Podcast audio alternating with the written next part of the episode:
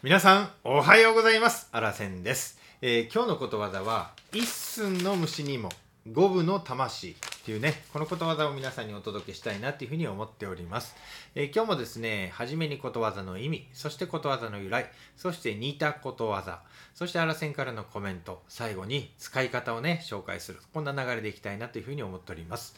えこの番組は毎朝ねことわざを一つあなたにね紹介する番組になっております、えー聞いてもらいましてあ参考になるなーなんて思いましたらねぜひ登録ボタンそしてグッドボタンをね押していただけたら励みになりますのでどうぞよろしくお願いします、えーそれでは今日もね、えーことわざの意味からえー五分、えー一寸の虫にも五分の魂この意味からね皆さんにお伝えしたいと思います。どんなに小さくて弱いものにもそれぞれ意地や考えがあるということ。だからどんな相手で相手でもバカにしてはいけないということ。これがね意味になります、えーこと続いてことわざの由来です。小さい虫にも体の半分の大きさの魂があるということから。これがねことわざの由来になります。えー続きましてね、えー似たことわざを紹介していきたいと思います。まず日本のことわざです。こぬかにも根性。えー続きまして、痩せ腕にも骨。えー最後に、急祖猫を噛む。これがね、日本の似たことわざになります。えー続いてね、外国のことわざです。虫でも踏みつければ向かってくるっていうね英語のことわざがあります、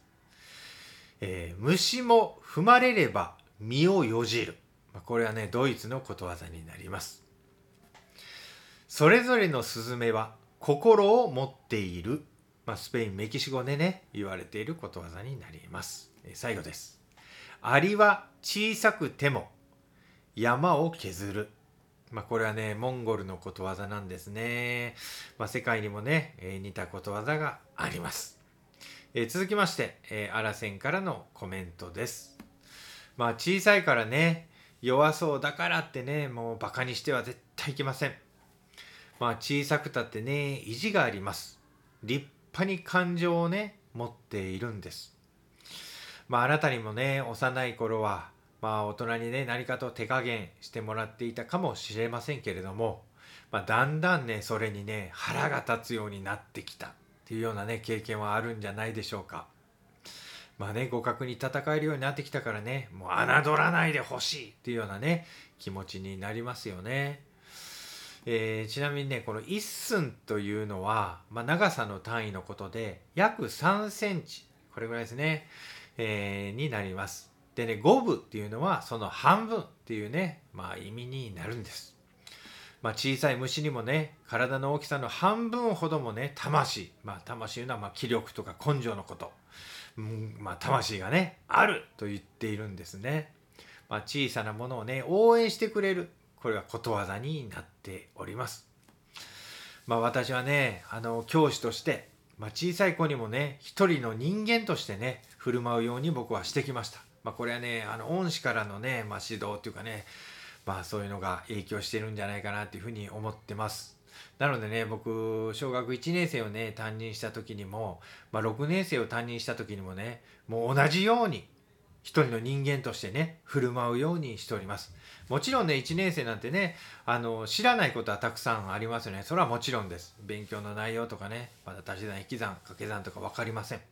だけれども人間としてはね本当にあのー僕は小さいからみたいなねそんななんかそれで振る舞い変えたりようなことはしないようにしてきました本当にねそれが良かったというかねいい人間関係をね作れてるなっていうふうに思っております。うんはい。ということを今日ね、ちょっとお伝えしたいなっていうふうに思いました。えーそれではですね、えー今から、え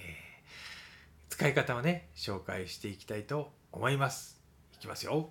9! ゆうすけくん、あんなに体大きな人と柔道すんの？大丈夫？ともこちゃん、小さくたってね、やる気は十分やで。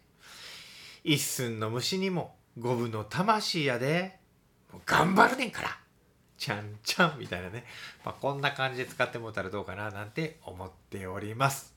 えーそれではね、皆さん本当にね、毎朝、えーこんな、あの番組聞いていただきましてね、どうもありがとうございます。すごい励みになっております。またみんなでね、えーことわざをね、どんどん一緒に勉強していきたいなと思ってますので、どうぞ、えーお付き合い願いたいなと思います。よろしくお願いします。さあ、その今日もね、朝から元気いっぱい頑張っていきましょう。いってらっしゃい目の前のあの人の大切なあの人の心に火をつけて励まそうと思うのなら